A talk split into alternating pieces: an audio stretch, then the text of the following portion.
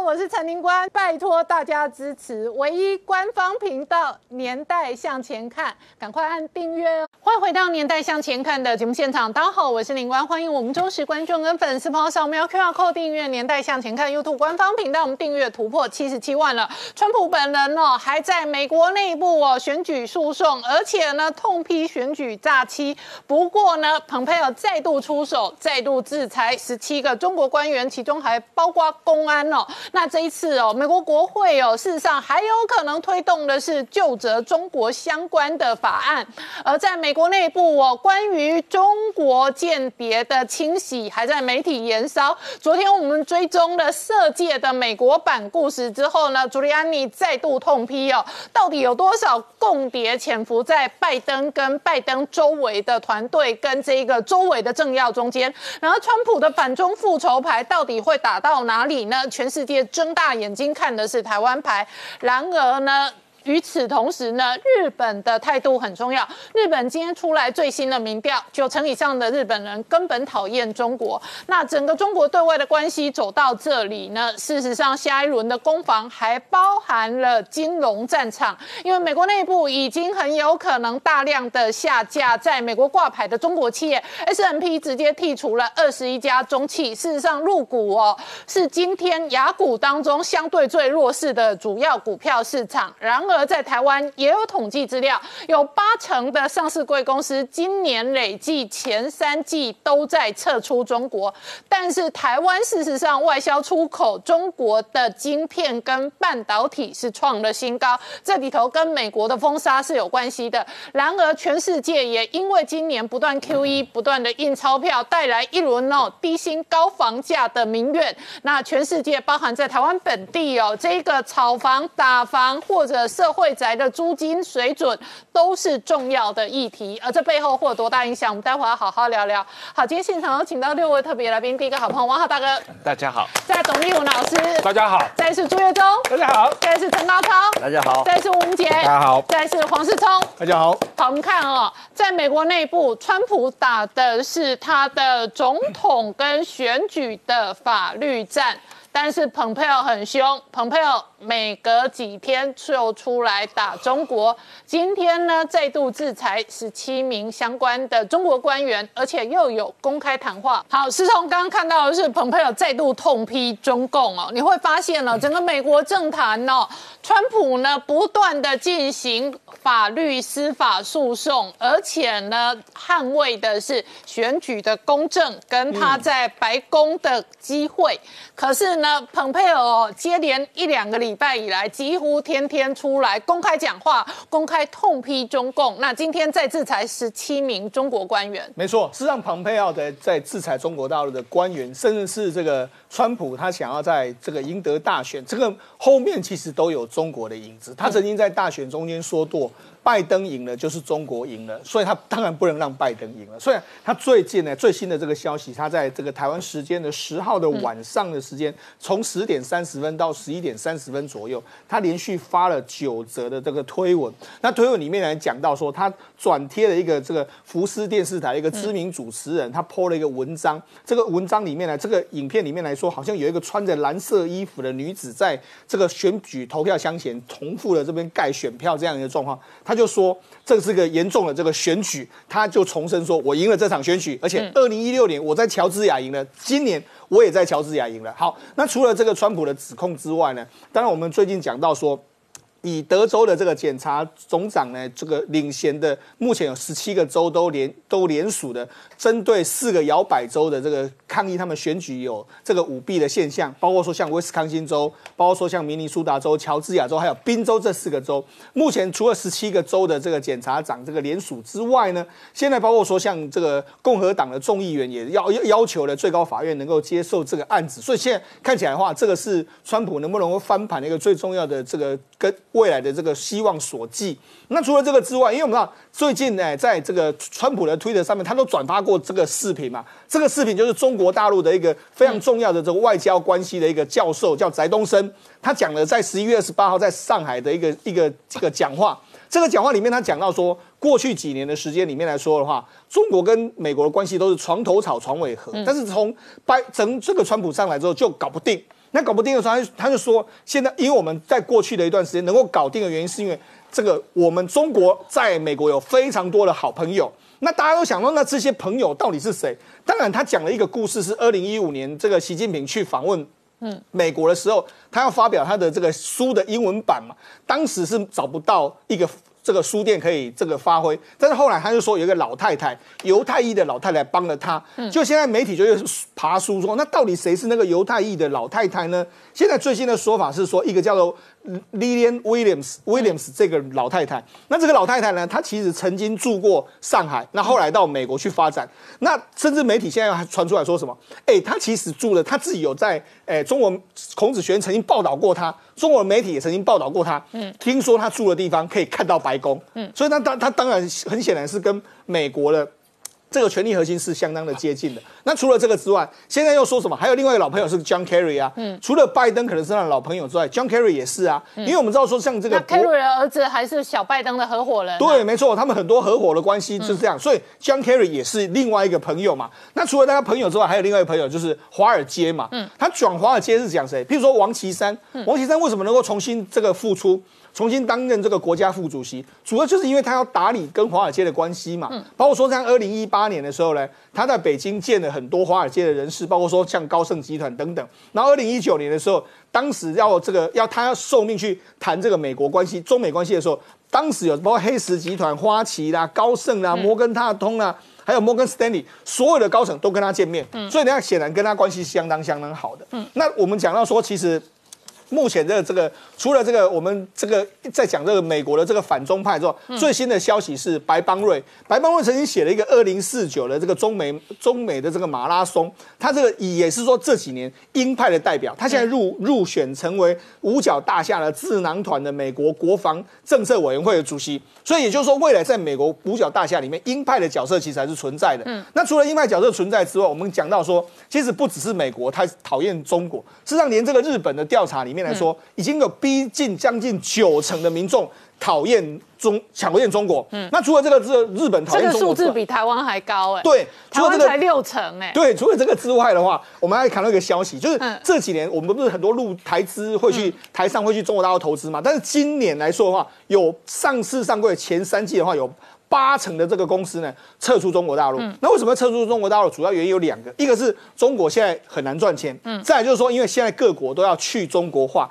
所以这个这个消息之下，其实你你可以看到一个状况，就是全世界都慢慢在跨清跟中国的界限。好，那王浩大哥，除了拜登很有可能是明年一月份白宫主人，可能会影响着哦美国对中国的关系之外呢，那全世界现在反中的情绪还在燃烧哦。我今天看到日本人的这个问卷调查资料，这个结果我也是蛮惊讶，九成以上的日本人讨厌中国，这个真的比台湾还高。台湾我们讨论过，约莫是六成的数字哦，这是一个发展。那另外一个是金融的。工坊的发展，美国现在已经确定就是要下架过去有在呃这个没有经过美国审计标准的这些在美国挂牌的中国企业，那指标的公司可能就是阿里巴巴，这是一个。再来 S M P 也动手了，它在某一些呃全球的企业跟这个债券的指数的成分股当中，它直接剔除了二十一家中企，所以金融的脱钩现在看起来也越来。来越大，对我，我想这个，因为川普呃曾经有签署行政命令要惩罚这些中资企业嘛，他们因为跟中国军方或者是跟新疆人权和或者是香港国安法各个角度有关系，所以呃他们把这些中资企业列入了美国政府的黑名单。嗯，那么因此呃川普政府就是说呃。不希望美国的呃企业和个人投资到这些中国企业嘛，所以从这个角度来讲，这个 S N P 呃和实际上啊，伦敦的金融时报他们都有这样的责任，要把这些企业从他们的指数里面剔除出去，因为美国的和全世界的这个退休基金很多这个基金他们是。所谓被动投资法，他们是根据这些指数来投的。你只要什么股票在这个指数里面，不管这个公司是做什么的，他们都自动会投他们的股票嘛。那你自动投的话，现在呃，全世界很多 ETF，这些 ETF 很多直接挂在指数，是，所以刀就是三十哦，哎，到底那三十个是谁很重要，是。因为进去之后就会有很多资金进来。最近我们炒说特斯拉在嘎空啊，在美国现在要挑战七百块美元的整数关卡，为什么它变成超级妖股？因为它放进 S M P 五百的成分股，那它放进来之后，很多 E T F，很多这一些被动基金就一定要买这一档股票部位。是，可是相对的，如果把这个媒体点名的海康威视、中芯、中科曙光，或者是中海油。这些都是中国的军工企业踢出这个全球的 S M P 的指数成分股，那表示说很多本来买它的部位的 E T F 或者被动基金都可以直接砍这些股票。是这样，因为你如果不砍的话，你就违反了美国总统的行政命令了嘛啊！因为你这些呃这些股票被动基金 E T F 它是根据你的指数成分股来投资股票的，那如果这些这些。呃，被美国政府上黑名单的中资企业还在这个指指数里面的话，那这些基金 ETF 就违法了嘛？对。所以从这个角度来讲，呃，这个 S N P 也好，这个摩根斯丹利这个指数也好，还还是这个呃呃伦敦金融时报的指数也好。都会需要做这些调整，不然的话，这个就是明显违反美国政府的法律的问题了。这所以这是一个了。当然了，这个呃，我觉得这个呃，日本的这个呃民调。对日本人讨厌中国的这种民调，实际上最近我们看到的类似的民调，澳大利亚也有嘛。我们上个星期在谈澳大利亚呃葡萄酒的时候，也有澳大利亚类似的民调。澳大利亚人对中国的讨厌也是在最近这几年有很大的增加嘛啊。所有这些都是跟中国的所谓“战狼外交”有直接的关系。嗯，因为中国啊。呃，搞战狼外交，对呃其他国家咄咄逼人，然后这个常常是这个呃盛气凌人的这种啊搞霸权主义嘛，所以全世界人民要起而反对他，所以这了这个说老实话。不稀奇啊，因为邓小平在一九七二年在联合国的时候就说了，中国如果哪一天搞霸权主义的话，全世界人民都应该起来联合起来打倒他嘛。现在就是全世界人民联合起来打倒中国霸权主义嘛。我们只不过是在遵循邓小平的讲话，在做这个事情嘛。嗯，好，我们稍后回来。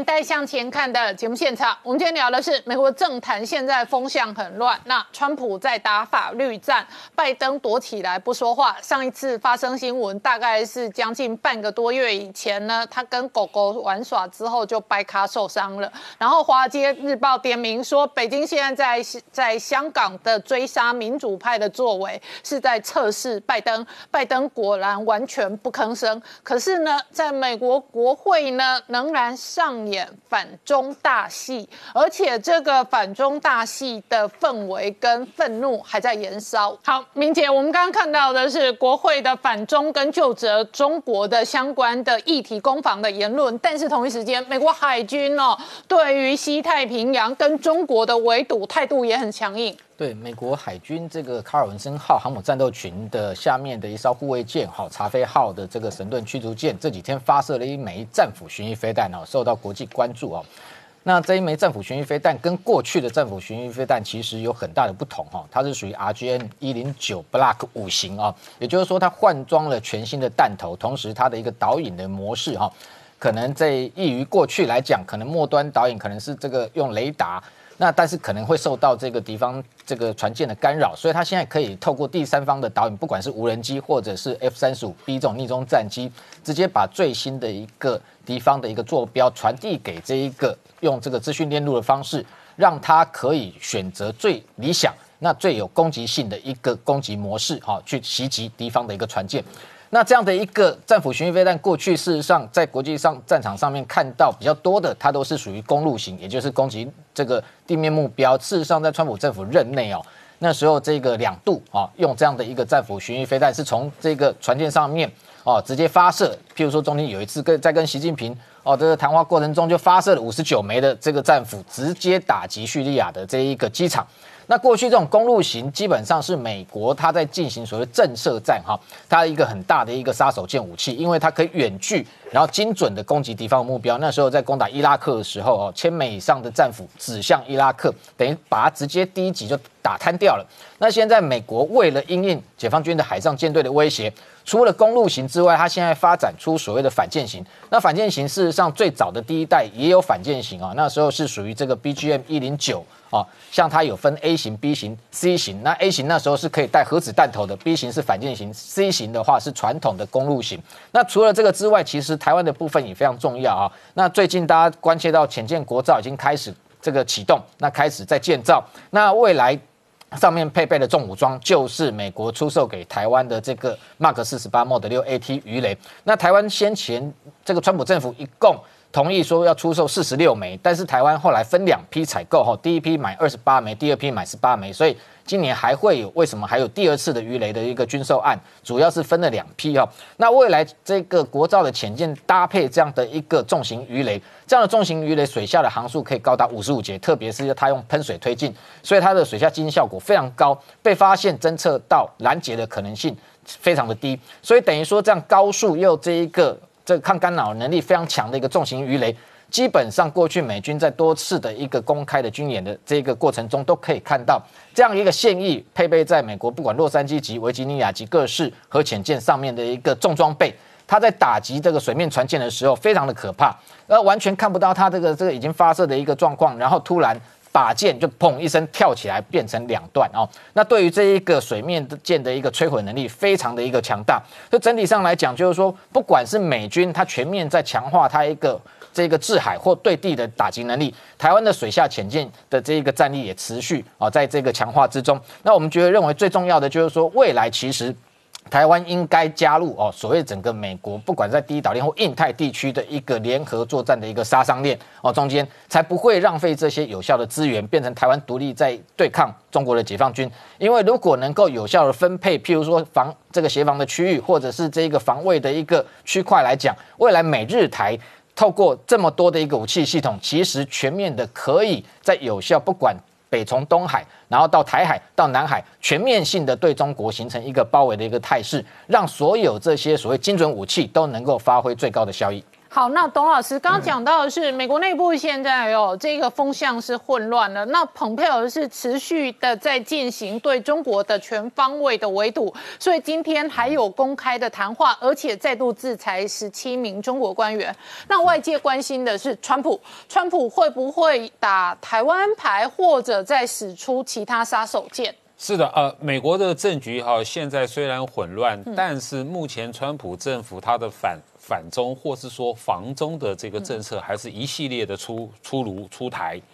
那其实剩下最后四十天了，现在。然后如果说归纳一下，川普政府呢，好，如果是对美台关系上面，他还可以做哪些事情？大概可以归纳出三个方向，七个作为。第一个，好，就政治上的，好，政治上的方向。然后呢，这个军事上的方向，外交上的方向。第一个可能的作为就是川普会不会旋风访问台湾？那这个过去已经传言有一段时间了哈，就是说是不是像一九六三年的时候，那个时候美国总统甘乃迪旋风访问这个西柏林？嗯，他那个是什么样的历史背景呢？简单的说，就是那个时候美苏之间的关系非常紧张。嗯，西柏林是一座孤城，被苏联的军队包围，看起来战事好，这个这个一触即发。结果在那个时候呢，甘乃迪旋风的访问了这个西柏林，表达对西柏林的支持，而且他的演讲里面还讲了我是柏林人，所以说是不是这个模式哈？今天川普会套用，或有另外一个猜测，等他卸任以后啊，再来访问台湾，这个在台湾早就有潜力了。克林顿卸任之后就来台湾访问过嘛，好，这是第一个方式。第二个方式倒过来，嗯，是不是邀请我们的蔡英文总统旋风式的访问美国，进入白宫，嗯，或台湾的政府的这个这个高层的这个官员，乃至于台湾的驻美代表进入白宫来会见啊？那这个呢也有潜力。就是上个月十一月二十三号，这个美国政府白宫里面呢邀请的西藏流亡政府的这个负责人已经进入了白宫，跟这个助理国务卿负责美国川普政府负责西藏事务的那个官员在白宫会面，那这也是有高度的政治意涵。那第三个呢，就是说川普本人会不会对进一步对对这个一一中政策表态？我们都知道。蓬佩奥已经公开说了，台湾不是中国的一部分。那接下来是不是川普会加码哦，出来表这个态？川普刚上台的时候，他第一个动作就是怀疑为什么我们我要遵守这个一个中国政策呢？好，所以说这也是一个可能性。好，最后一个是外交上的，也是哦，前一阵时间传言已久的，就是说，是不是让美国的这个这个在台代表处 A I T 嗯升格成为领事馆？嗯，那这个也可以彰显台湾跟美国的外交关系的这个深化跟巩固。所以最后这四十天，其实没有人能够猜测这个这个川普本人或者川普政府呢，他会做哪样事情。好，这是一个方面。那另外一个方面哈，我们也注意到，就同时。这个中共最近在对台湾做什么事情？我们之前刚刚讲过了，所谓的灰色行动消耗战，它分两个部分，一个在消耗我们的有形战力嘛，另外一个就是消耗我们的抵抗的意志。所以说呢，最近这个这个呃前国台办的这个副主任王在熙，他就提出来了，他说合同已经没有希望啦，啊，所以呢啊只能迈向武统，但是呢武统。这个又没有能力，这这句话是我讲的，不是他讲的。嗯，所以只好怎么办呢？只好以武逼统，就用所谓的北平模式。那其实王在熙呢，他们所想到的哈，就是说，因为王在熙他本身就是这个中共解放军出身的，嗯，所以说他的对台的讲话一向强硬，只他的这个北平模式的宣传，最近呢哈，在整个中国大陆的这个舆论上，一直不断的对台湾宣传。我们前一段时间不是才又听到，前两天而已啊。这个这个中这个《环球时报》举举办年终座谈，台湾有好几个统派的这个人士，不是在这边就帮忙的宣传这个北平模式吗？北平模式简单的说是想要干什么？十六个字可以讲完：以战逼和，嗯，以武促统，兵临城下，里应外合。嗯，他的目标就是要我们台阳台湾放下我们的枪投降吧，他就是这个目标。嗯，所以就等于是这个一九四九年的时候。当时，呃，这个北平，呃，这个傅作义，傅作义是谁呢？很简单，他是蒋中正所任命的华北五省剿匪总司令，命令他要剿匪的。结果呢，他放下了枪，跟中共偷偷谈和，跟中共签订的呃什么解决这个和平解决北平问题的协议。嗯，他后来呢，马上啊，这个中共这个见证以后呢，给这个傅作义哈这个总司令水利部的部长。做没两年，文革中就被斗争了，所以投降到投降给中共的没有好下场的。好，那最重要的以此时此刻来看的话呢，哈，就是这个王在熙他他所谈的这个所谓的北平模式，我认为最重要是后面的四个字叫做里应外合。嗯，在当年这个北平模式能够成功，就是因为傅作义旁边全部都是匪谍了，然后呢一天到晚哈抵抗无用论。哦，这个这个这个呃，抵抗无用论，放下我们的枪吧，美 美军不会来。所以呢，此时此刻，其实我们更应该坚强我们抵抗的意志，才能够去杜绝这个所谓的北平模式。好，我们稍后回来。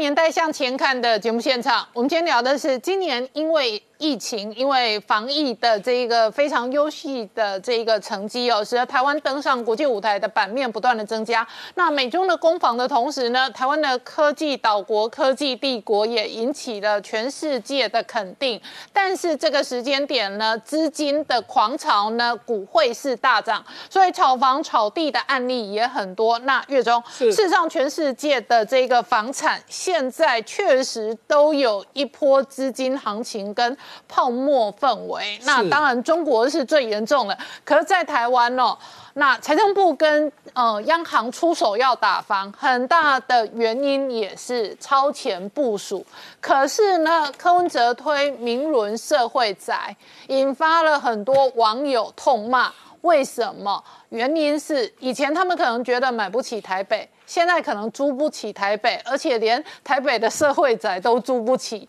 那这种发展会让人绝望。呃，确实哦，这一波这个房地产的问题确实引起很大的民怨哦，所以政府现在也要出手要打房哦。嗯，所以现在政府喊出来五字诀，就是红灯睡贷宅。好，那红就是要这个红单的部分要去。管制灯就是实价登录要修法，税就是房屋税的部分也要去修法。那贷的部分呢，就是央行开的第一枪哦，去限制这些投资客的。房贷哈，那另外就是这个社会债的问题。我们先看这个税的修法哈，那政府打算在明年呢要做这个房屋有关的税的两个部分的修法。第一个是要求地方政府这个囤房税要提高哈，那这当然是个很大的问题。那另外一个呢，就是很多的企业呢把它的这个房地产的分割成小单位，然后这样子去处理，因为。原本的规定是，只要市值十万以下的这个房屋是免房屋税的。只要有些企业就找这个漏洞，所以我就去分割、分割、分割，结果我就不用税嘛。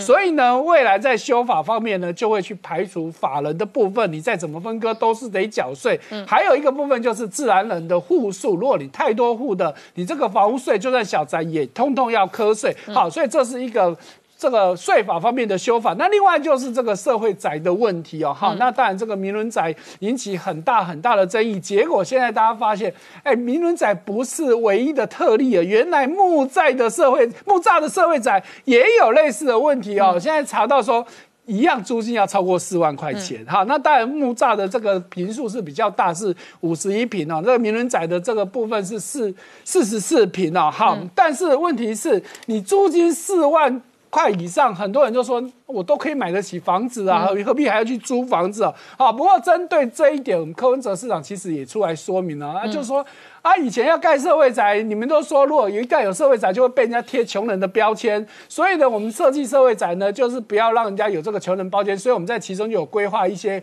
豪华豪华房，让它的房型好一点，规模规格大一点，所以租金也自然要高一点。哎，结果呢，这柯市长前几天接受访问时候，他就有点很无奈，就说啊，这那样掉，这那样掉。嗯，好，那我想。基本上你搞这样子所谓的豪华房，你租金拉到这么高，本来就失去了社会宅的意义嘛。这不用大家讲，你也知道嘛。你怎么会去想要社会宅里面要搞一个高级房？嗯，那你在这个社会宅里面，那你不就造成一个所谓的阶级的问题嘛？那那当然呢，就整个这个社会宅，我们去看，就以这个名人宅来说，它一房的部分是最多有两百六十四户。那这次。租金最高的是三房的，是其实只有四十五户，可是就实际去登记的人，其实我们也很明显看出来一个问题哦。我们刚说一房的两百六十四户，现在有八百多个人去登记要住，好，可是三房的四十五户，结果到目前只有十九个人去登记。那 显然你这个就有问题了嘛，好，好，所以这是我们看到台湾的问题。嗯，好，那就在不久前，其实一个国际的这个做市调的单位有统计全世界这个各国房价所得比的问题啊。好，我们看到在这个排行榜里面密密麻麻的，我们简单帮大家讲一下，全世界排名第一名的叫叙利亚，嗯，它的房贷所房房价所得比高达六十三倍多，也就是说。这个国家的国民不吃不喝六十三年多才能买一户房子。好，那第二名叫香港是四十三倍多，第三名柬埔寨三十九倍多。啊，中国是排第八名，二十八。倍多，台湾是第九名，二十四倍多。嗯，好，那这个我也要说明一下，这个跟主计处公布的的数字有很大落差。主计处公布的，呃，我们的内政部，抱歉，不是主计，内政部公布的数字其实才八年多，嗯，可是这个人家这个数字二十四年多，差很多嘛。嗯，那当然就是因为统计的标准是不一样的。那这个市调机构，人家有在他的调查里面有说的很清楚，他是以以在每一个国家的市中心多少范围之内的多少规格的房子去做这样子一致性的统计。嗯，好，那跟你就台湾内政部所说的当然是有很大差别。嗯，好，那刚刚讲到叙利亚为什么它的这个嗯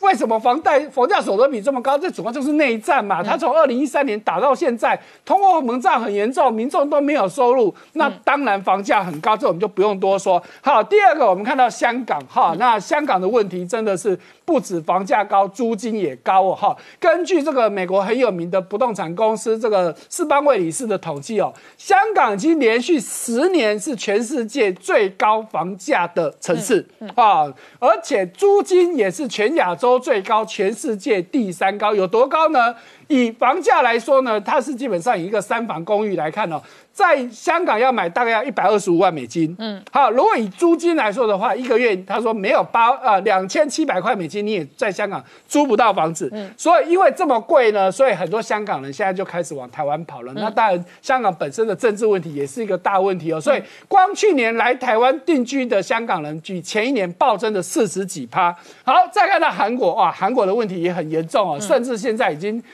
讲来讲说，文在寅现在最大的危机不是经济问题，不是南北韩问题，而是你这个打房打不下来。为什么？二零一七年就任到现在打房打了二十一次都失败，对，几乎是几个月就打一次。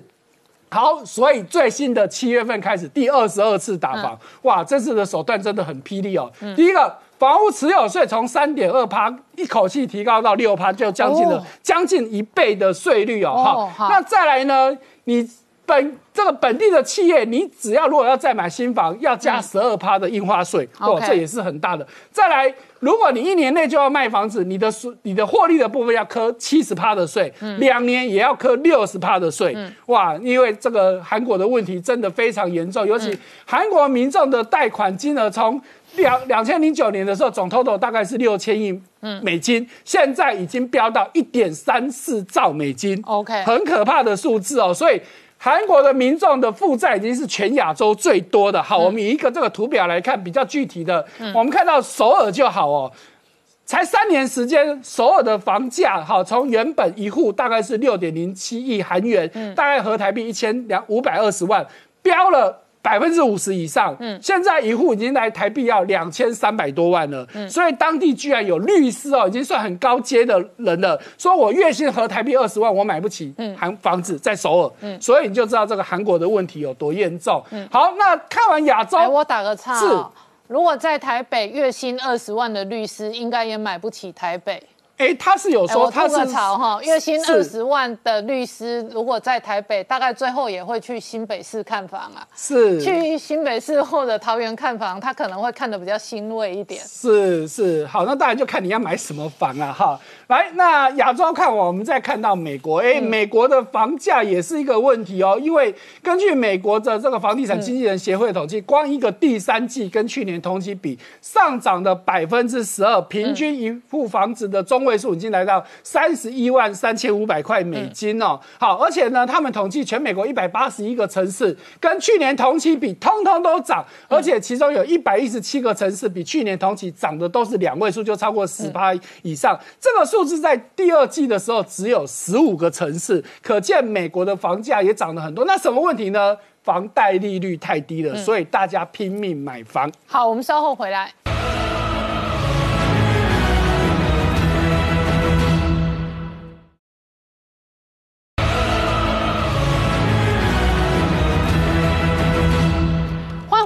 回到年代向前看的节目现场，我们今天聊的是哦，全世界确实都可能有另外一轮的房地产的泡沫。那这里头在台湾事实上这几天的央行跟财政官员打房哦，开始引发了各式各样的讨论。那这个高超，当年日本的泡沫经济哦，那里头也确实在房产上付出代价。可是呢，以今年的疫情来讲，全球央行拼命的印钞票放水，确实又造成哦更加的 M 型。化，那有钱的人他可能持有很多房子，那或者土地，因为他的持有成本也不高。然而有很多年轻世代或者薪资阶级世代，他要有一房去圆成家的梦，真的很难。对，刚刚提到，我们现在政府正在超前部署哦，避免陷入日本过去十年的经济泡沫、三十年的负债人生，现在都记忆犹新哈。那最主要是在一九八五年，日本跟美国其他五个国家签署了一个广场协议。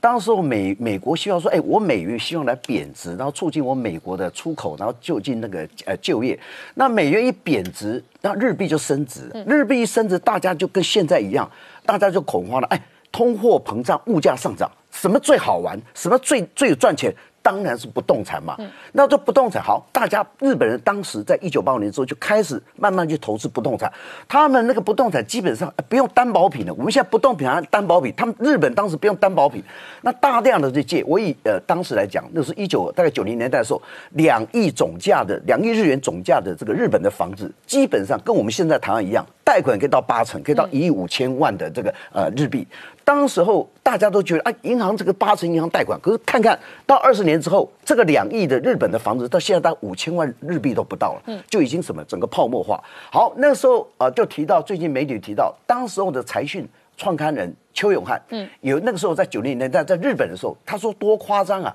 那时候呃要他借三十不是三十亿日币哦，是三十兆日币哦，竟然有三十家这个。大型的银行的主管来要求你说：“拜托，哎，邱永浩，我可以贷款给你，贷款三十兆啊，那真的很恐怖。”然后他们提到，当时在日本从赤坂到呃六本木六本木啊，那时候那计程车那个跳表哈是一万日币哦，现在大概只有到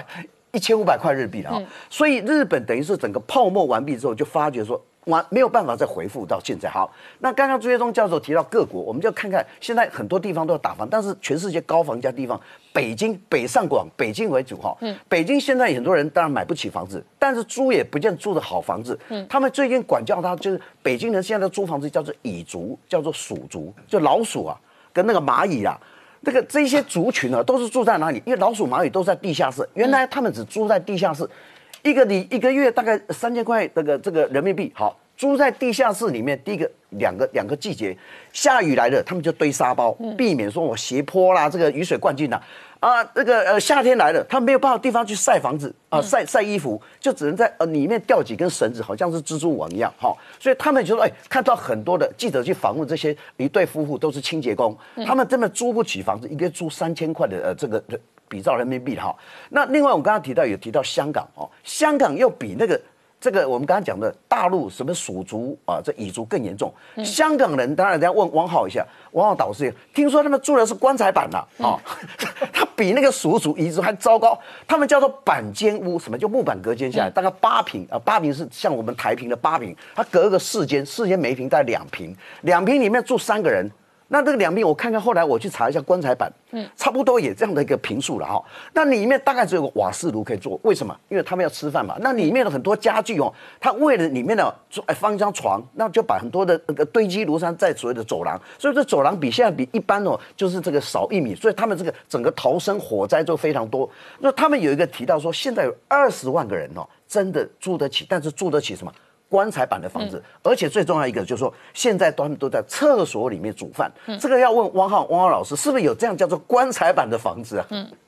那高超我问你哦，今年台湾非常热哦，跟资金的宽松还有这么低的利率也有关系嘛？一模一样，就是跟我觉得跟当初的日本从利率低利率，而且它是我们现在对美元，嗯台币二十八点五，就跟当时日元在对美元一样。当时美元升值，为了呃美元贬值，为了促进出口，那台那个当时日元就是贬呃升值嘛，升值就跟一样，我们现在台币升值一样，大家什么？一窝蜂的去炒房地产、炒楼、炒股票。当时他们日本也提到说，他们 GDP 只有五趴，可是奇怪了，这些这些钱没有放在生产事业，反而放放在什么？炒房、炒股，所以它已经不是本业了，已经是招金啊，所以造成日本泡沫三十年。嗯，好，我们稍后回来。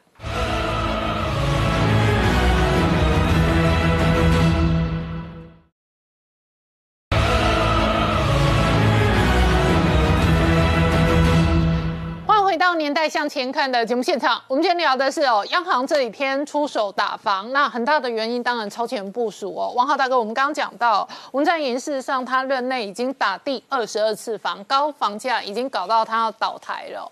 那在台湾呢，这个相对没有韩国那么夸张。可是今年因为疫情过后，全世界的央行拼命的印钞票，就是所以那个 M 型化跟资产的泡沫化的压力越来越大。当然了，这个是因为呃，全世界的主要央行在实行所谓无限量的 QE 啊，无限量的这个呃各种的放水的这个行为，来所谓支持经济，那导致了这个流动资金的呃膨胀嘛。那这样的话，利率太低。那所有的历史上的金融的泡沫，都是因为利率太低、长期的低利率造成的。那这样的长期的低利率，造成了股市大涨和房市大涨，他们都是一个啊，这个一个循环啊，负相关的关系。利率越低，股市涨得越多，这个呃，房市涨得越多嘛啊，这是最本质的问题。那当然，第二层的问题跟。政府当地政府的财税政策有关系，嗯，因为如果政府的财政收入跟土地啊和房价有很密切的关联的话，嗯，那使得政府就没有决心来压制房价，嗯，这个在中国是表现的最明显的，因为中国的这个地方政府的财政收入里面超过百分之五十是来自于卖地啊，那么这个卖地。占政府的财政收入这么重要的话，当然他们不愿意打房，打不愿意压制地价。那么第三一个当然是跟土地的供求关系有关系啊，你人口的增长和土地的供应跟不上人口的增长，当然会导导致这个呃房地产的供求失衡嘛。对。所以，那我问你哦，那你自己待过香港，香港的高房价，呃，是另外一个造成香港的年轻的世代哦看不到未来的绝望的原因。是，然后在台北也是，是在台北，就是我刚刚讲的，呃，明伦社会宅的那一个四万多块的租金，为什么在网络上讨论，而且是讨论的很凶，因为很多。年轻世代他绝望，他发现他不只是买不起台北，他现在租不起台北，而且所谓市政府的社会宅，通常是捷运宅或者捷运共购宅，都是交通方便的。那结果呢？啊，年轻的世代发现，哎，这种真的轮不到他，他可能要去荒郊野外或者远离台北市。那这里头就会造成很大的 M 型化的恶劣的恶化。可是我自己也有一个很深的感触，我觉得在台湾很悲哀的是，像我们这种所得者，我们是接受累进税率。我本人是一个优良的纳税义务人。你要知道，你年所得一百万跟呃五百万跟一千万，你的所得税率就不一样。那在台湾的税率就会拉到四十趴，甚至健保补充保税会去找这帮人磕。好，这个是台湾的税率。可是，在台湾哦，为什么这么多人喜欢囤房、存房、买房？然后买了很多人五间、八间、十间，台北、高雄、台南、花东到处买，买老半天他也不用，造成一个资源的浪费、跟土地、跟房产的浪费。那为什么他会买？因为他没有累进税率，就说他今天如果一套房的税率是一趴，三套房是三趴，八套是八趴，我跟你保证他不会买到宝。可是你知道，在台湾几乎是变相在惩罚薪资所得，因为薪资所得者的累进税率最高跟最低差几十倍。可是呢，买房呢没差，那于是呢，就更多的资金涌涌向土地跟房产。可是它会不会造成资源的错置？它会，以及它会不会造成世代的差异跟 M 型化？会，年轻的世代他爹娘没给他房，他一辈子都没有。对这个这个台湾的情况，我想呃。是是有这个呃，你刚才讲的这些都对哦。我觉得第一，确实台湾有很多人，特别是豪宅持有的。有好几套，那他持有的成本太低啊，那这个就空在那。当然，持有成本里面表现在好几个地方，一个是银行放贷的成本啊，你银行利息现在这么低啊，所以它持有的成本很低。第二就是房地产税嘛啊，你持有的成本也很低。那你刚才讲的，如果通过累进制的办法，你持有的这个套数越多，你交的税率越高，那当然他就不敢持有很多套了啊。那这个当然要政策在。政府在财税方面要有一个去调整，一个比较大的调整啊。那第二第二一个面向的问题，就是所谓呃这一次这个台北市政府的柯文哲的问题，是他偷换了所谓社会住宅的概念啊，因为社会住宅的本质的概念是你为了。帮助社会的比较穷的底层的年轻的人，你刚没有办法买房子，那你用一个比较便宜的价格租一个基本的住宅的这样一个租房的一个一个补贴嘛啊，那政府这个盖在一个相对交通比较方便的，让年轻人可以有呃有个比较低的租金，能够租到便宜的住宅，然后柯文哲去把。这这个社会住宅的定义给它偷换了，在这个最基本的呃社会公益的这个住宅里面，又加入了所谓给富人住的这个住四万多台币的这样一个住宅。那这个这个不应该是政府要做的嘛？啊，这个台北市场上，你通过这个自由市场的租租租房市场，你要租四万多台币的房子是不难的嘛？大家都可以。你之所以政府要做社会住宅，就是你要让人家可以租到一万两万的住宅嘛。所以之所以造成大家反应这么大，这个是问题的关键。好，今天谢谢大家收看《年代向前看》，也提醒我们忠实观众跟粉丝朋友扫描 QR code 订阅《年代向前看》，并且按下全部通知跟按下小铃铛，这样我们每一次更新全新的影片，观众朋友都可以收到。那特别是我们的周末也会更新精华的片段，那这一个不定期也会推出网络独播版本，分享给我们的忠实网友跟订户。谢谢大家。收看，谢谢。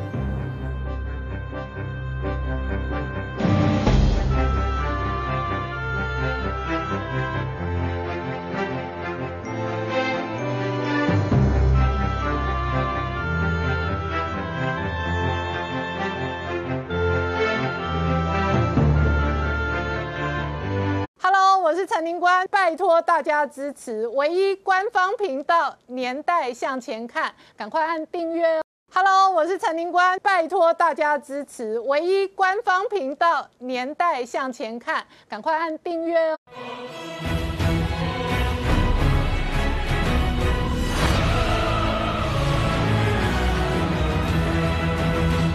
年代向前看，向前看年代。大家好，我是林官，欢迎我们忠实观众跟粉丝朋友扫描 QR Code 订阅《年代向前看》YouTube 官方频道。我们看哦，法国周刊出刊最新的封面故事，讲谁将主宰世界哦。那这里头将蔡英文总统名列其中哦。很大的原因当然跟台湾今年防疫跟科技的这一个表现非常亮眼有关系。然后美国国务卿再度追杀制裁十四一名中国官员哦。国会现在新的法案攻防。直接要就责中国，美中关系还在恶化的同时呢，拜登的军事顾问接受美国媒体的访谈的时候，他说，美国需要为中国夺台而准备，需要认真思考这一个选项。同时，台湾可能是中国挑衅的靶心，而台湾确实面对的是中国的文攻武赫。北京方面一旦合统绝望之后呢，武统很有可能登场，而中国。对于台湾的军事消耗战，事实上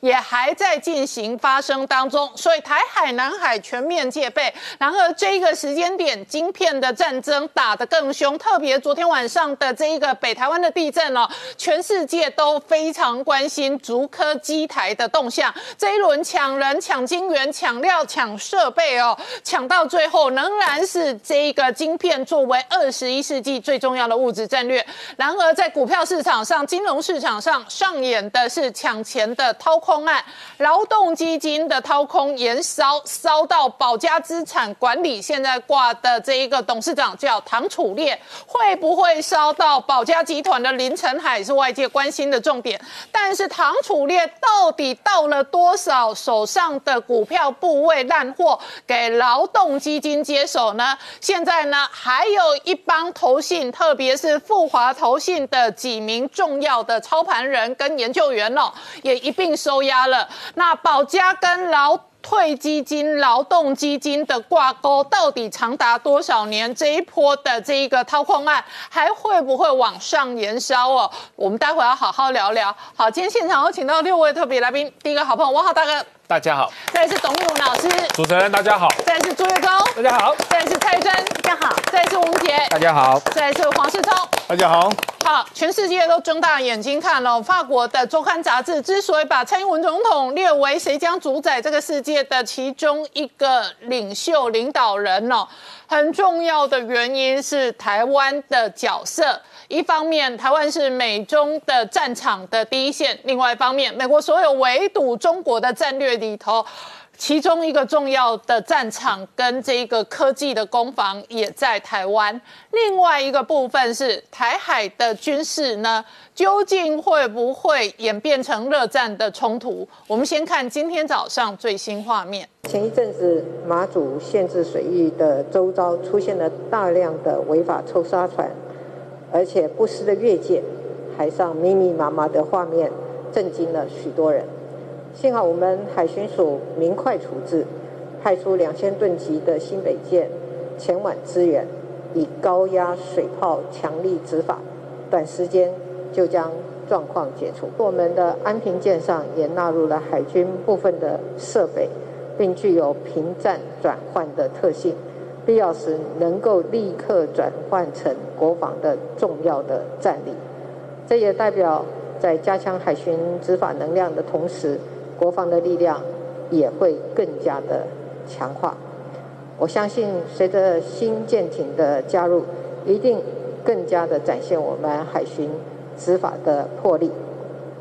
展现捍卫我们蓝色国土的决心。好，师从刚刚看到的是蔡英文哦，今天主持了这个海巡舰交舰的典礼。那确实，全世界睁大眼睛看台海的发展跟台湾的动向。没错，二零二零年来说的话，对很多国家来说都是一个叉叉，所以这次《时代》杂志就用个大叉叉。但是对台湾来讲的话，好像是一个大圈圈，是个大勾勾，因为全世界都看到了台湾。我们看刚才在看到这个法国的这个重点周刊，在最新一期的这个初刊的这个封面里面来说，你看到哇。他说他的标题是谁将主宰这个世界？就你可以看到，第一个当然有习近平，还有这个拜登，还有包括德国总理梅克，还有法国总理的法国总统这个马克宏。可你看，哎，居然有蔡英文总统的这个身影在这个地方。那所以你就知道说，其实现在蔡英文的这个身价已经可以跟这个国际级的领袖呢并驾齐驱。那它里面来说，它主要这个这一篇的这个文章里面，它讲了三个重点。第一个重点，他在分析未来这整个世界的争霸的这个局势。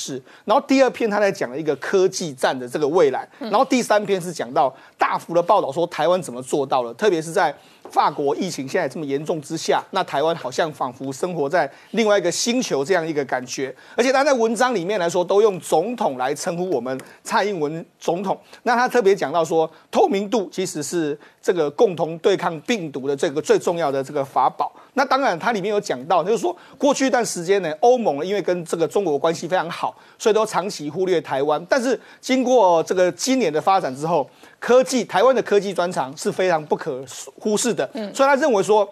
欧盟未来应该要慢慢的走向台湾，但是前提是要保持谨慎。然后同时他就说呢，因为呢这个中国在虽然它崛起了，但是它威胁了所谓的自由、和平还有稳定。然后他文章里面也提到说，包括说香港的问题啦，包括台湾的军事威胁，还有印度的这个领土争议，甚至还有澳洲的这个状况。虽然就说呢，事实上共产党是展列了、展现了、展现了人性的恶噩梦，然后这个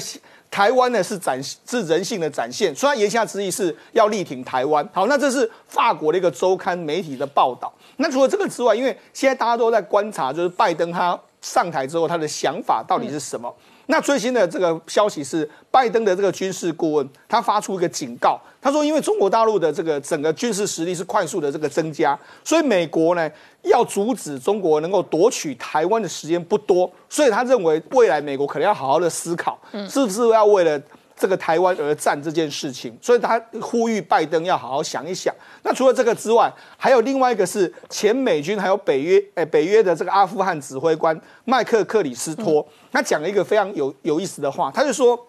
因为随着中国军力的这个不断的加强。他就说他很担心，有一天早上起醒醒来的时候呢，中国已经对台湾发发动所谓火箭的攻击，所以他问的说，他问的问题是我们是不是已经准备好了为台湾而战？其实，他的问题跟之前的问题是一样的。他认为说，这个目前的这个中国大陆在超高音速导弹这个部分已经非发展的非常快，所以美国要在军事能力上面要做更多的投资。嗯那除了这个发言之外，另外一个前美国的国防部副部长，现在是哈德逊研究所的这个海权中心的这个主任。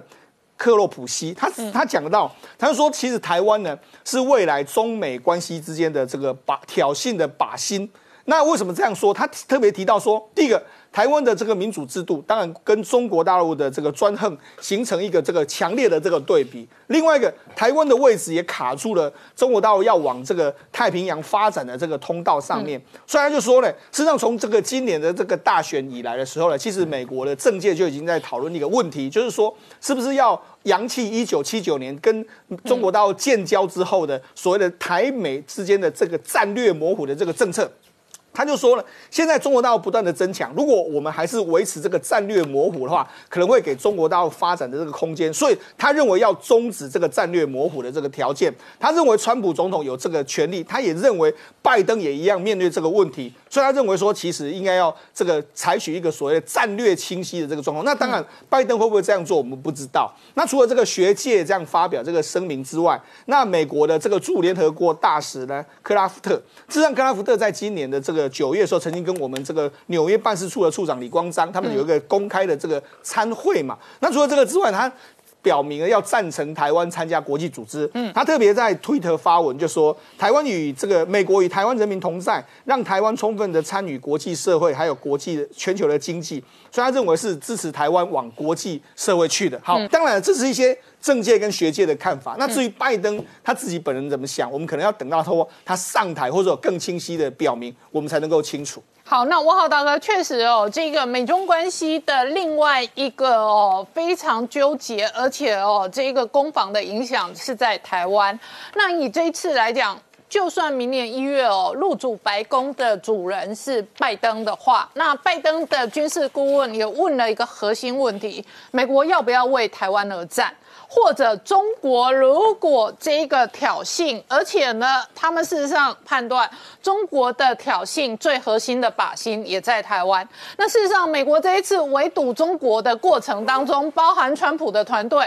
也确实打了相当多的台湾牌，包含了晶片跟科技的战争。台湾也是兵家必争的这一个重要的科技岛。你怎么观察？我我觉得这个谁主宰世界的这个关键问题。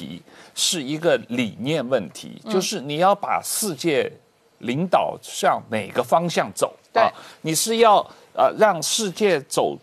自由民主的方向，还是走专制独裁的方向？你才能够真正引领世界，或者是主宰世界啊？那当然了，这个这个杂志是从法国的观点来看啊，呃，是不是这个？即使拜登上台，呃，川普就没有影响了，这个也很难说。另外，梅克尔去明年是会退休的，所以他对世界的影响是不是还有多久，还很难说啊。但不管怎么样，这个。世界的方向是不光是一个硬实力的较量，也是一个软实力的较量。那这里面最重要的是一个理念的较量啊！所以谁主宰世界，取决于谁的理念，谁的这个呃意志有真正的影响力。嗯。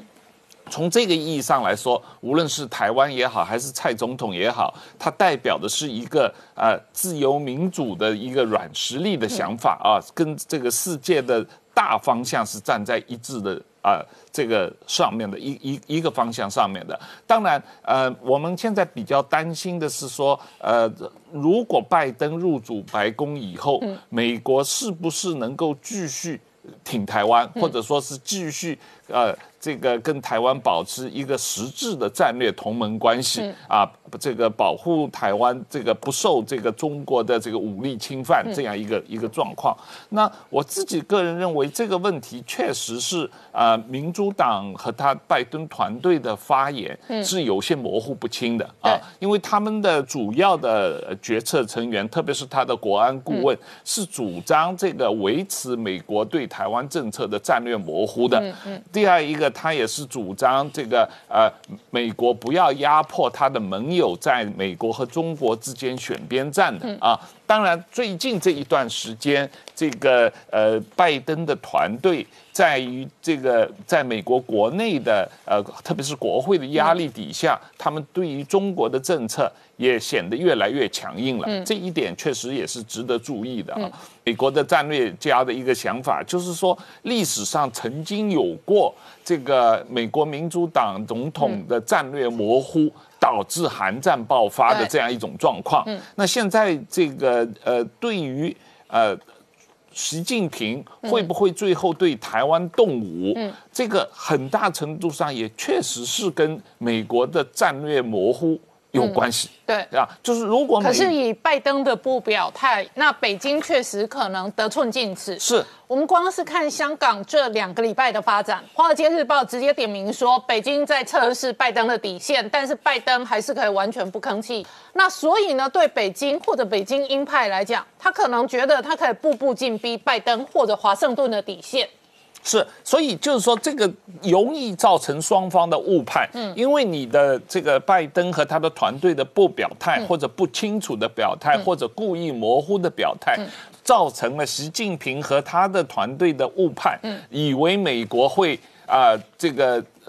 这个随采用绥靖政策，对于这个中共的步步紧逼，最后放弃而投降了这样一种态度，但是实际上可能最后导致战争啊。那个有很多时候，这个呃和平是通过实力来维持的啊，你要有双方有很明确的实力和很明确的战略清晰的态度，才使得这个中共不敢随便动武，不敢随便挑战美国的这个呃领导国际秩序的这个决心。当然了，这个呃，因为台湾政府从国家利益和外交的角度来讲，要跟美国的两党都保持呃友好的关系，这是毫无疑问的啊，这是蔡总统也。应该做，也正在这么做的。嗯，但是从台湾的民间的角度来讲，当然是需要推动美国的两党对中共的态度更明确，战略这个更清晰，然后遏制这个习近平的这个推扩张的妄想。好，我们稍后回来。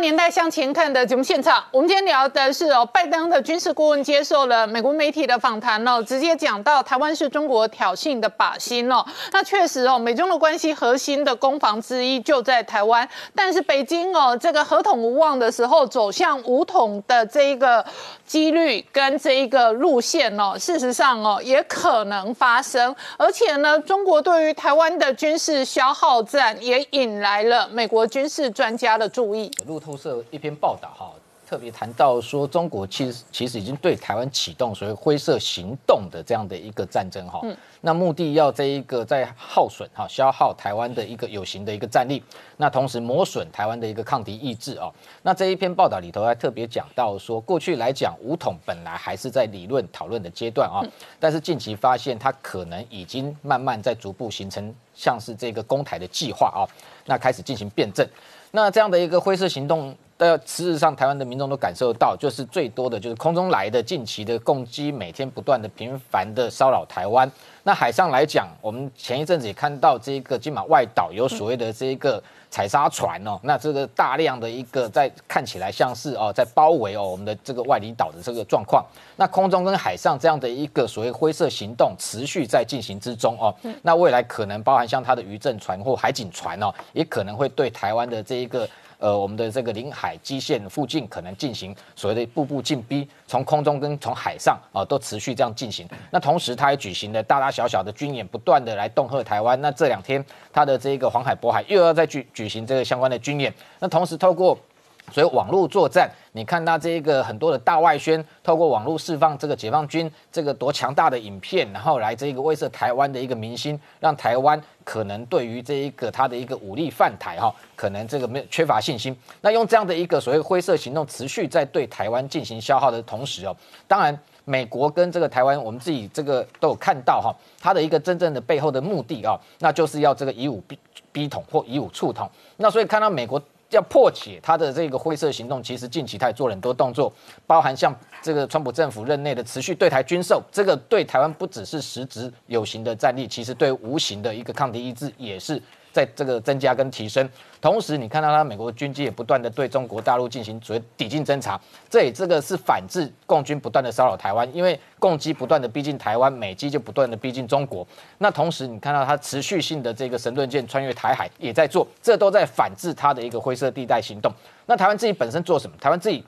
持续强化国防的部分，也这个在在正在加紧脚步，所以你看到今天蔡文总统啊，到这一个去这一个参加这个海巡首艘的安平舰的一个接舰的典礼，那同时第二艘哦也。已经下水，未来预计要打造十二艘。那这样的一个海巡舰哦，新型海巡舰，你看它外观其实跟沱江舰哦，海军的军军用的沱江舰其实几乎是一模一样。那稍微就是它吨位稍微小一点哈，沱江舰六百八十五吨，它大概六百吨。但是因为它上面主要是说平时它是在执法任务，所以它上面不会有重武装，像这个反舰飞弹，那沱江舰会有，所以它的吨位比较轻，但是相对来讲航速相对就会比较高。譬如说它可以跑到四十节。那沱江舰的话，因为这个武力。挂载的这个这个重量承承载的问题，所以它大概可以到三十节哦。那这十二艘就是为了要反制中国的灰色行动，包含像它这个采采砂船不断的包围，甚至说未来它动用大批的渔船到所谓的东沙这附近，对你形成一个恫吓的一个态势的时候，这时候我们的这一个海巡舰哦，新型的这个安平级，它就可以高速的哈直接去。呃，对它进行反制哈，所以这个除了这个呃民用的哈这样的在应对它的灰色行动之外，我们军用的部分其实先前谈到像沱江舰，那还有其实呃很重要的这几天立法院在审的预算浅见国造的部分，其实这几天外界呃很多的一个不同的看法，那也引发了很多争议，包含像这个浅见国造明年编列了一百五零五亿的一个预算哦，结果有在野党的示威立委哦，那冻结啊这个中间将近一半的五十亿哈。那我们我们基本上的看法是说，基本上国会议员监督所谓的国防预算啊，当然有一定的一个这一个它本身的职责，但是你要看它的手段是主要的不这个目的背后到底是在政治阻碍，还是真正在行监督啊的这样的一个职责？因为你今天一百零五亿来讲，如果你说冻结个十亿，而且就这个相关报告提出来就可以解冻的话，基本上这个是在监督。但是你已经大砍一半哈，冻结五十亿，这个背后的一个目的就会让外界质疑说，是不是又在阻挡所谓的浅见国造？因为我们的浅见获得的时程，基本上从二零零一年小布希政府同意对台出售八艘浅见之后，到现在已经拖了将近快二十年了啊！如果你现在浅见的一个战力还持续的拖延，没有办法加速。尽快的打造，在因应未来解放军犯台的一个武力威胁的情况之下，恐怕在水下战力的部分会非常非常的吃紧哈。所以，我们相对来讲，中共解放军的威胁，这个你看他这几天的话，早报报道说，他有一艘这个零七五的两栖突击舰，呃，被拍到在这个海南的三亚啊，未来可能首艘会部署在南海，那第二艘应该也会在南部战区的海军，第三艘可能就会部署在台海。目前来讲，他准备打造三艘，但是。这三艘所谓的将近四万吨哈，仿照美军的黄蜂级打造的这两栖突击舰，它未来基本上在这一个海上作战，我们认为它基本上就是一个这个兵力投射的一个载台哈。那用在南海或许对它来讲是适用的，因为南海基本上它可能就要驰援它七个岛礁，如果今天受到美军威胁的时候，也许还能发挥一点作用。但是今天如果放在台海，我们认为它的一个这个战术上的这个。这个呃效力其实非常的低，为什么？因为这样一个大型载台，我们看到就是说国军其实这几年自己雄二、雄三飞弹，帮我们先前陆续介绍的这个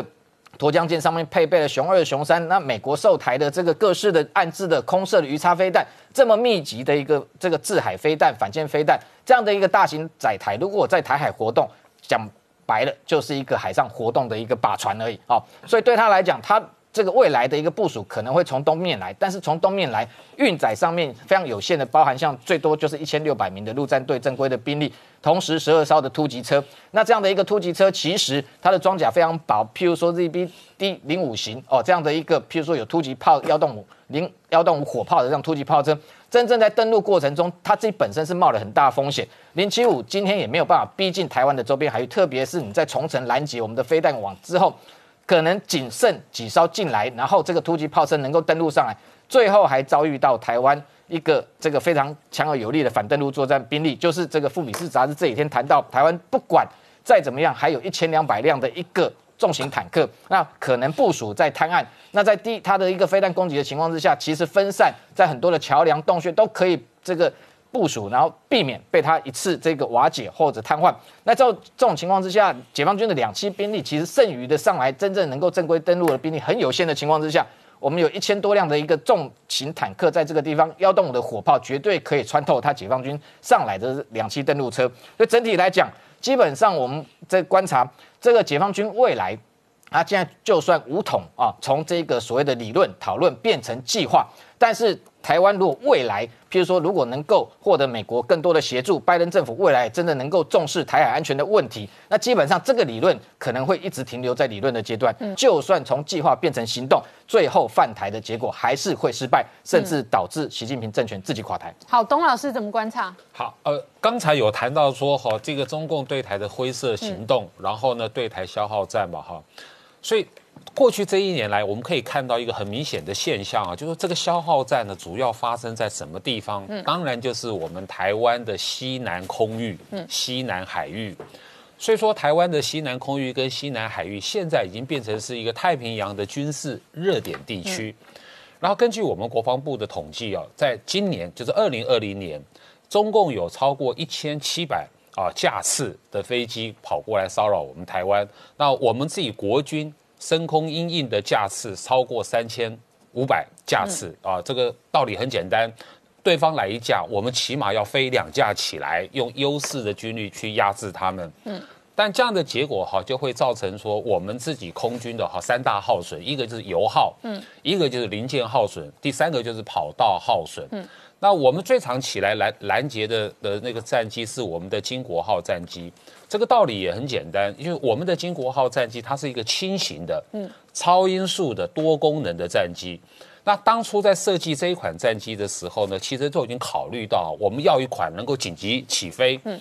然后呢能够迅速拦截。然后呢，它具有这个四距外的这个作战能力，所以说金国号战机呢，当初在设计的时候呢，是我们现在的啊这个我们的战机空军战机里面的唯一一款，它具备冷餐冷仓快速启动，啊，因为有帮他多装了这个辅助动力系统，这什么意思啊？道理很简单，呃，战斗机要起飞哈，其实它它那个发动机就跟我们开以前的开车啦，要预热，嗯。可是呢，我们没那么多时间预热，所以说金国号战机哦多装了这个辅助动力系统，它就可以靠它战机本身的这个动力系统，嗯，不需要热机，直接起飞，五分钟之内就要起飞。所以呢，那这样一来的话，所以说我们的这个金湖号的战斗机的这个机件，哦的这个磨损以及跑道的磨损，尤其集中在台中跟台南，都在西南空域嘛，哈，所以说这些。都需要哈赶快的去递补，所以我们的国防部在今年十月就编了一笔七千多万台新台币的这种紧急救命钱。但是我要强调一下，这个所谓的油耗，油耗不是问题，这个是这个油嘛哈，呃，这个救命钱呢，不只是我们金国号战斗机的救命钱，它也不只是我们国防部的救命钱，这笔钱是我们台湾的救救命的钱。其其实要从这个角度去看，好。这是一个方面，第二个方面，那国台办呃最近这段时间也也很奇怪，他一连五天推出了图卡，嗯，这个图卡呢，这个标总的标题啊叫做这个台美勾连注定失败，嗯，它其实是一个宣传用的哦。那它的主要主题是什么？第一个就是谈说这个这个美国哈在三个公报里面哈曾经有做出了所谓的严肃承诺，嗯。那第二个就谈出说这个这个美国呢不要干涉好这个中国的内政，第三个当然就谈美国卖武器给台湾的问题。不过我觉得国台办做这个事情是很奇怪的哦，就是说这个中美之间的三个公报，它本质上它是中国跟美国的关系，你应该要去说服美国嘛。那你要去说服美国的话，这也不是你国台办该做的，你应该外交部要做了。所以他做这个图卡也不知道要说服谁。嗯，那里面内容在讲什么？这第二个奇怪的地方，他重新在解释中美之间的三个公报。譬如说，他们强调的是啊，当时中美这个建交的三公报哈，重点是三个条件：这个废呃呃断断交、废约、撤军。嗯，好。所以说这什么意思？就说我们就回到今年七月的时候，美国这个助理国务卿史达伟啊，他有重新解释美国的一个中国政策跟六项保证。他其实看起来国台办是在回应那个东西的。所以说这个国台办的这个图卡里面跟美国讲述说，根据联合国的武器贸易协定呢，哈，这个对外出售武器啊要有助于该地区的和平稳定。所以中国呢，对于这个这个地区，对台海地区是和平稳定的，就是因为。你美国卖武器才破坏了和平稳定，那这个就倒因为果了。因为我们都知道，就是因为你中共不放弃用武力来这个统一台湾，而且你有很多军事动作，所以我们这边才需要台湾才需要跟美国购买武器来维护我们的台海和平稳定嘛。所以这个是不能倒果为因的。好，我们稍后回来。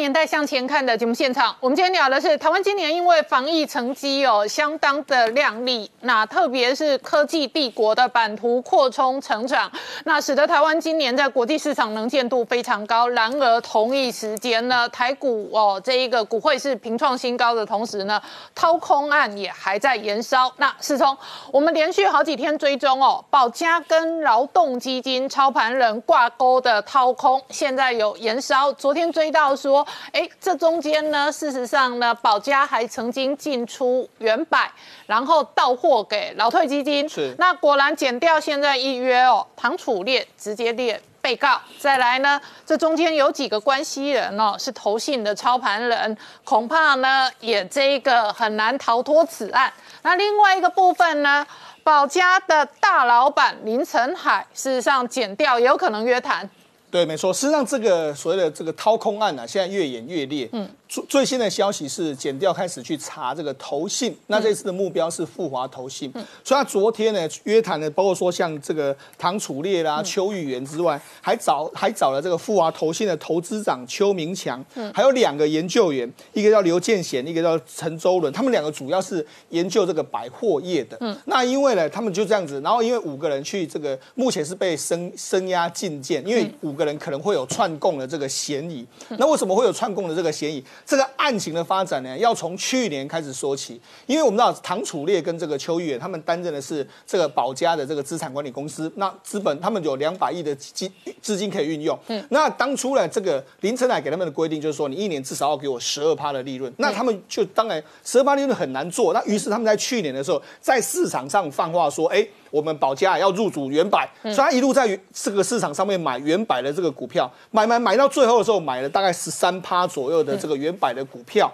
那十三趴左右的原百股票呢，成本大概在。二十一块左右上下这个位置，好，那我就直接给大家看他们怎么做的。这是这个这个线形图的时候，大家可以仔细看，这边有一段这个线形图是从去年开始往上涨的这个过程。他们就在这个地方，你看过去都没量嘛，后来你看他们进去的时候买了，他们买了十三趴嘛，十三趴如果你算的话，一共有十几万张，他们就这样买上来，买买买买买买买。可问题是拉上来之后呢，原本今年要出脱，对。他们今年说啊，因为林晨乃规定说你要出脱嘛，所以他们预备要卖百分之三的原百的股票，百分之三呢大概是四点二万张左右的股票。嗯，可是你可以看到今年的这个行情本来上去之后准备要卖，但是没想到今年一二月的时候开始这个疫情开始有疫情，能把它打下去。打下去的时候，哎，来到它成本附近，甚至你看为什么会撑在这附近？对，因为这附近就是它的成本嘛，所以它又去撑在这这个价格这边。那想说啊，糟糕，它要出脱在高点二十四点七五块的时候没办法出脱，那怎么办？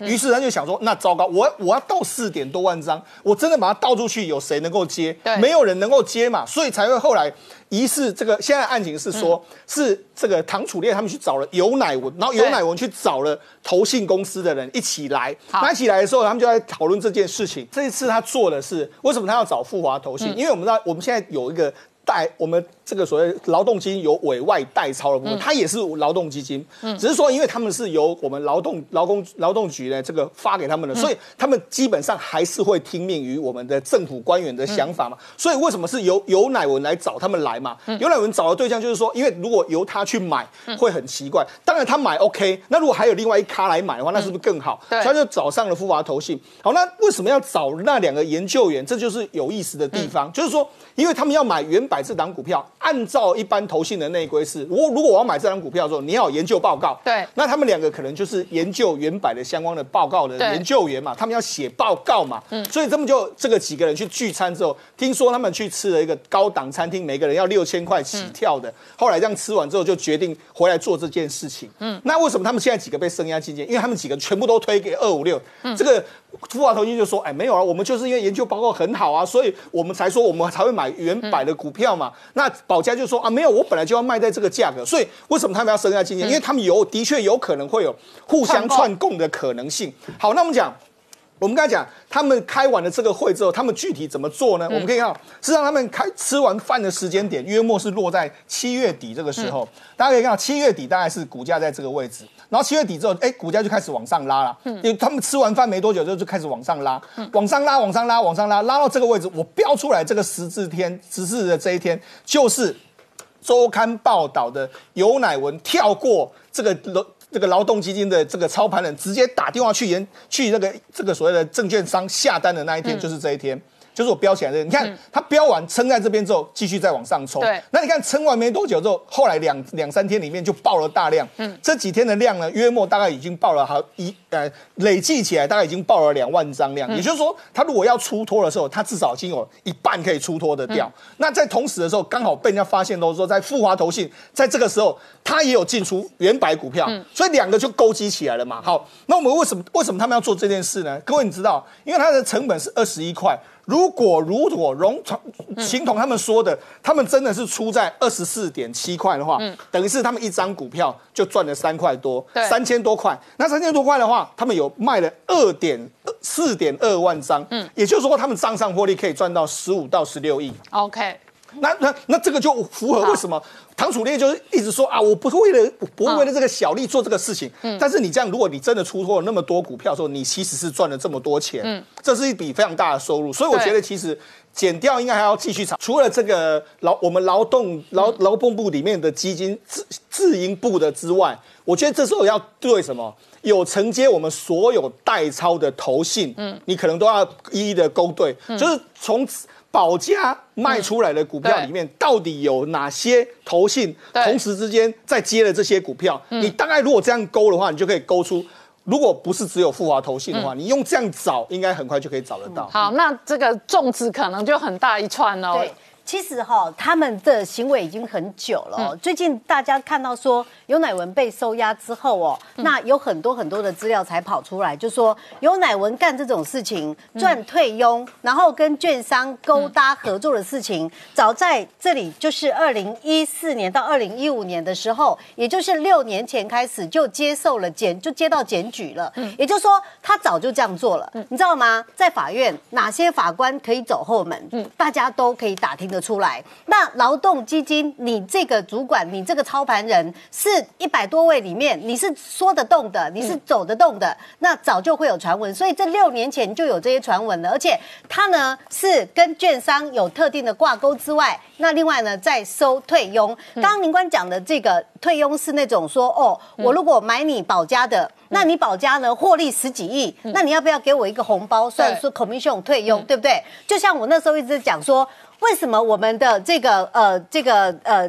张台呃中华邮政的邮政储金去买了二十四块的这个呃张银，谁的？李世聪的。然后呢，买完之后就跌跌跌跌跌破十七块。那这个赔了那么多钱，赔了二十趴，谁赚走啊？那要不要有红包？这是一种，就是说出托的人，你要不要感谢？哦，你帮我接了啊。那另外一种呢，叫做券商的退佣。你知道券商的退佣有多大？我们知道说我们在做这些证证券交易的时候哦，就像刚刚四聪看的这个元百跟东元，你知道他们这种在出托的时候，保家进场哦，保家进场之后呢，如果你劳退基金去接手的话。你知道，在一般哦，如果我们正常的话是在关谷行库，那用千分之一点五的手续费，一亿，我们可以收大概十五万，对不对？对。那这十五万里面正常的行情，你如果在关谷行库的话，因为你是劳动基金嘛，那就是应该在关谷行库里头让大家去进出都可以赚得到钱，对不对？有些券商呢，他就说你来我这边，嗯。我给你退佣，这个退佣是呃市场上的竞争，对。十五万可以退到十万、十一万、十二万，对。其实呢，正常的情况在券商哦，有很多大户是我这一柜包下来，我一柜包下来的话，我一个月的业绩是五十亿，所以我一个月券商退给我一每一亿十万块，所以我光在这里杀进杀出，杀进杀出，券商退给我是五百万，所以有很多人是。这个都当冲高手是赚退佣来致富的。那优乃文呢？他是不是呃这个跟合作的，比如说保家、唐楚烈、好邱玉元，他呢拿了一个我接你的筹码，对赚一个红包。那另外呢，我转到。跟我合作的券商，我再赚一个退佣，所以他真的是常常进出到这种高档的这个场所，已经太普遍了。所以我第一时间就说，除了哦这个保健保家在这几年进出的这些股票，从最早期的。包括了呃，他跟尹衍良呃他们一起合作的建基里头的中信金，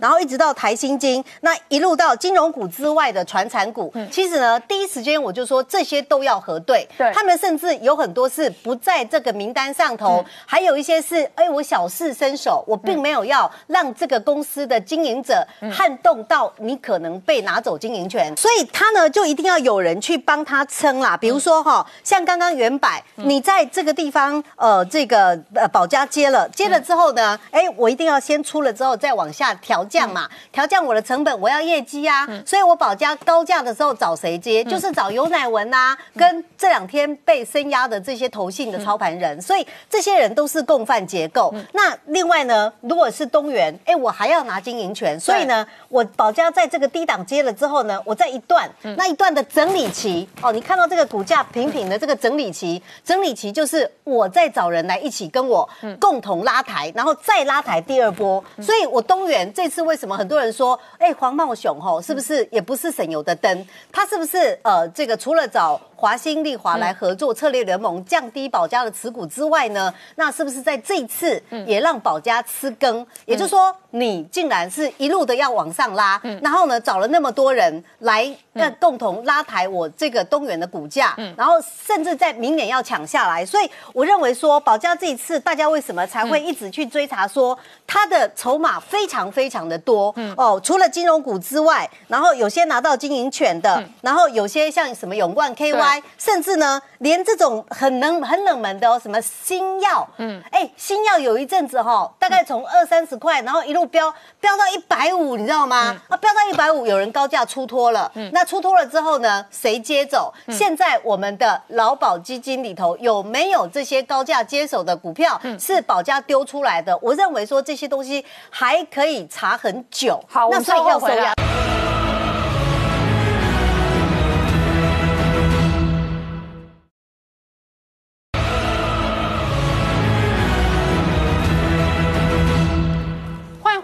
回到《年代向前看》的节目现场。我们今天聊的是为什么台湾哦，这个我们国家领导人呢，这个蔡英文总统呢，直接登上法国周刊的今天的封面。那这个封面的标题讲的是谁主宰世界？因为台湾一方面今年的防疫工作做得很好，另外一方面台湾是科技岛、晶片岛。那现在呢，谁有晶片，谁能得天下？所以月中昨天晚上地震哦。我认识的股票投资人都在问，哎，那个金源厂的机台有没有伤到？很怕像九二一当年那一个案例那一个状况。是我们先直接看昨天的美国费半开盘就知道，我们虽然没有做图哦，大家去看昨天因为地震时间是昨天晚上九点二十，对，费半九点半台湾时间九点半开盘，你看到刚开盘的时候是大跌一趴多的，后来应该就传出来说，哎，应该都没事，所以很快的。费半就拉到翻红了，好，可见这个影响力有多大。嗯。好，那讲到具体的昨天的这个地震哈，因为我们知道我们的晶圆厂主要都在新竹跟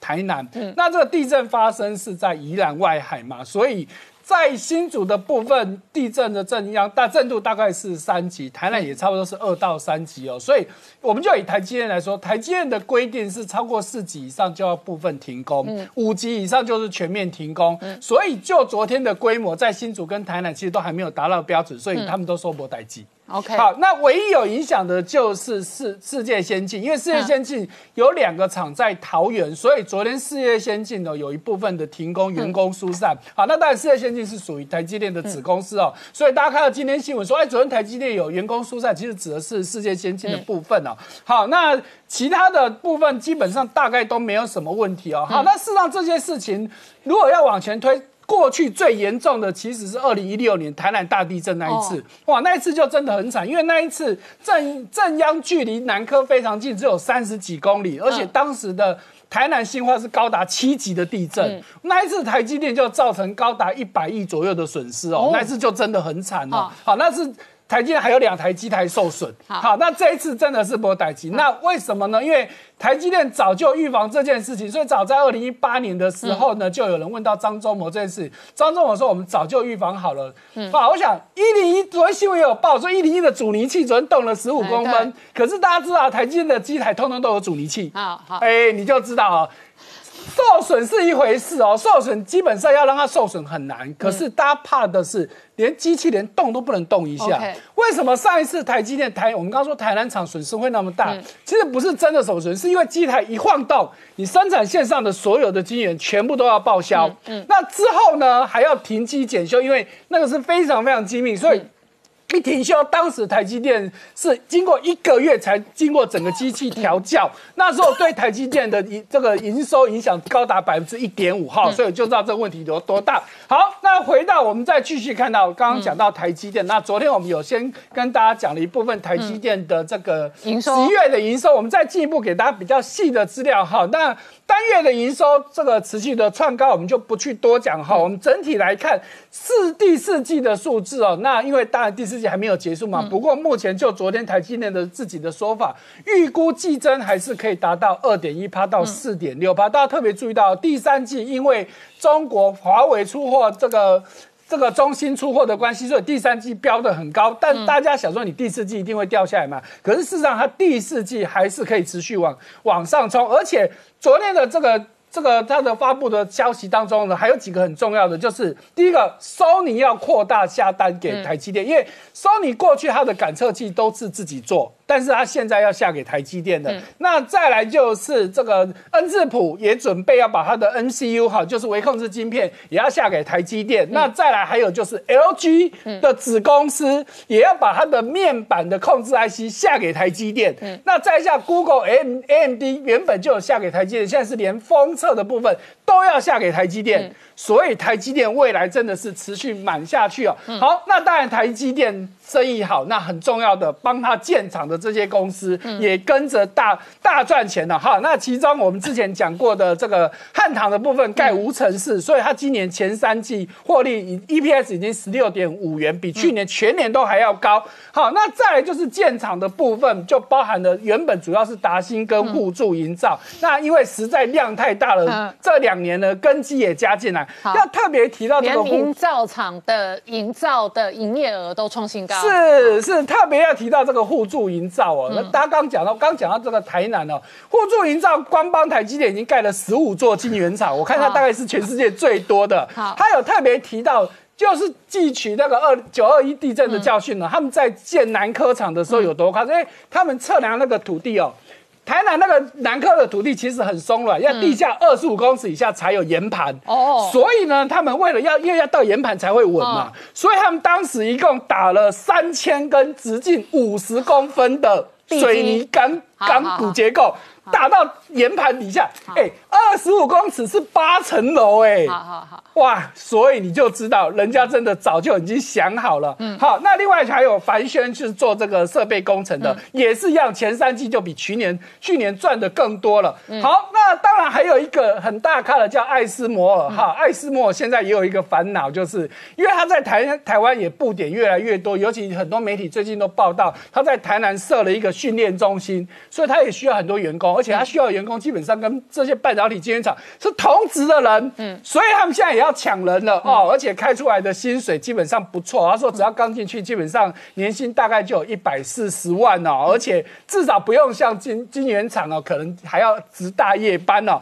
好，所以这是艾斯摩尔到底抢不抢得到的人呢？好，那另外一方面，我们看到红海，诶，大家过去对红海的想法就是做单，就是这些电子产品代工嘛。事实上，红海这几天自己也跳出来讲啊，其实我们早就布局半导体的。譬如说，他们在四月份就在青岛准备建一个半导体封测厂。那他买下的 Sharp，Sharp 其实在日本福山也有一个八寸的晶圆厂。再加上九月份他又参与马来西亚有一个细会晶圆厂要投标，他他们也去标，而且目前虽然还没有最后决标，但是他们是目前出价最高一点五亿美金的，有希望会得标。所以红海自己说，他们去年半导体营收就已经有七百亿，以全台湾来说，其实半导体厂可以排前十名啦，哈，所以不要一直在想说台这个红海还是在做那些传统的电子代工哦。好，那除了台湾这么拼之外，哎。欧盟也看不下去了，老是你美国、中国、台湾，大家都在搞半导体，我们这半，我们也需要半导体吗？所以欧盟十三个国家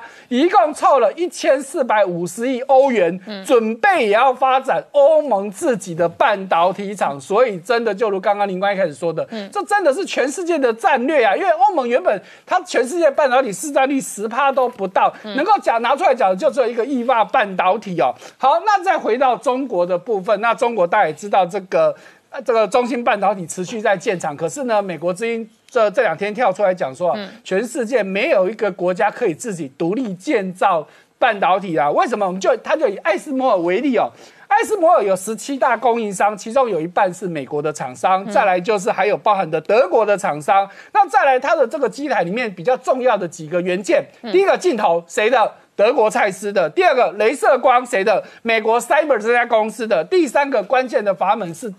是法国的。嗯哎、所以要这么多国家最高档、最尖端的零组件才能构成你这个东西。嗯你中国有办有本事自己一个人造这些东西吗？绝对不可能。好，我们稍后回来。Hello，我是陈宁官，拜托大家支持唯一官方频道《年代向前看》，赶快按订阅哦。